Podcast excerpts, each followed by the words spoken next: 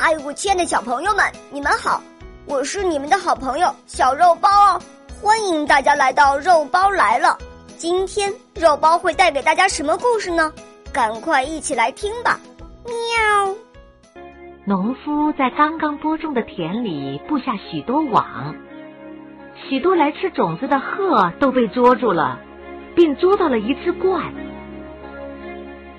鹳的腿被网折断了，他哀求农夫说。饶了我吧，可怜可怜我吧！我又不是鹤，而是一只鹳。我是性情优美的鸟啊！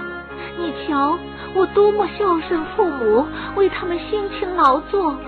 再仔细看看我的羽毛，与鹤是完全不同的。农夫大笑说：“呃，你说的话也许不错。”但我只知道，你和这些偷吃种子的鹤一起被捉到，那么你就得和他们一起死。这是说，人们切莫与坏人交朋友。